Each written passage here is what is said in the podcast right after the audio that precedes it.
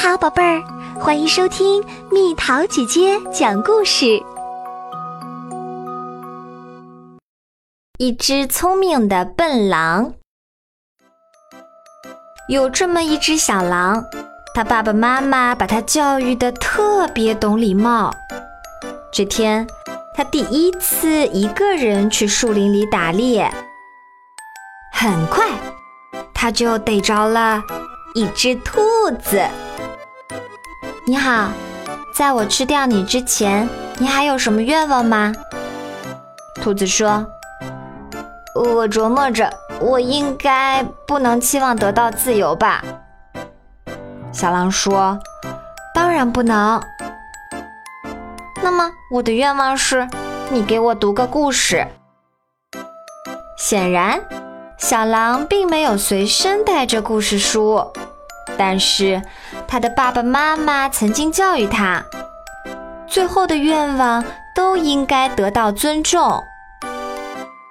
于是，小狼说：“那好吧，看来我不得不回家去拿。”兔子说：“我不会跑的，我连一根绒毛都不会动，我保证。”小狼胳膊底下夹着自己最喜欢的故事书回来了。但是兔子不见了，哎，它跑了，哼，骗子！于是，气鼓鼓的小猎人开始寻找其他可以填饱肚子的猎物。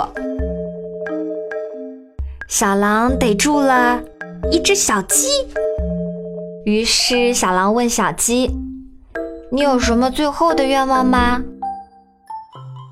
小鸡说。呃，自由，没门儿，我都要饿死啦。那么我想要，呃，你给我演奏个曲子。我这儿正好有本书，你难道不觉得听故事是个更好的选择吗？我不，我不，我就想听音乐。我跟你说啊，最后的愿望都应该得到尊重。我知道。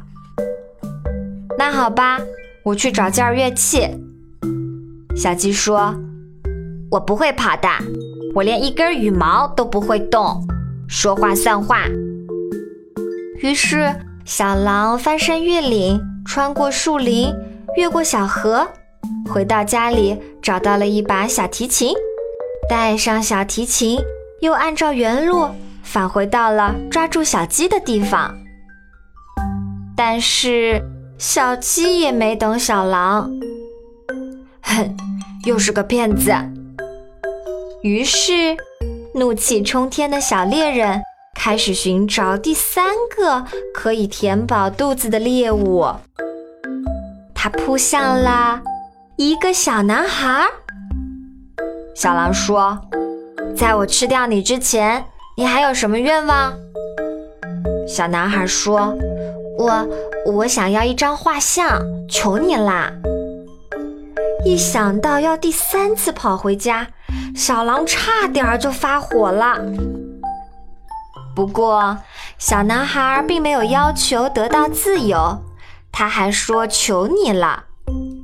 于是，小猎人重重地叹了一口气，又往家里跑去。我不会跑的。我连一根头发都不会动。小狼又走了好多路，回到家里，找到了素描本和画笔，马不停蹄地赶回到小男孩这儿。啊啊，你还在？哦，对呀，我爸爸妈妈说了，我们一定要遵守诺言。小狼开始给小男孩画自画像。注意啦，别动哦！真棒，太谢谢你了。那么现在，你该吃我了吧？真遗憾，我还想把这张画拿给我的朋友们看看呢。小狼说：“好吧，我同意了，但你得快点儿，我都饿坏了。”于是，小狼跟在小男孩的后面。两人走了一路，终于来到了小男孩小伙伴的家里。一进门，小男孩就把自己的自画像展示给小伙伴们。嘿，伙计们，看我这张漂亮的画儿！小朋友，你猜猜小伙伴是谁啊？原来是刚刚逃跑的小兔子和小鸡。小男孩想把画像裱起来，一边找铁锤和钉子，一边对小伙伴们说：“那就是他送给我的。”所以，小朋友们，故事讲完啦。猜猜接下来发生了什么事儿？蜜桃姐姐要对你说的是：你觉得小狼到底是聪明还是笨呢？有时候，聪明和笨取决于你究竟坚持什么。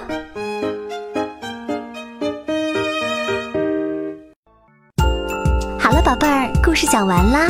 想和蜜桃姐姐做朋友，就在喜马拉雅中给我留言吧。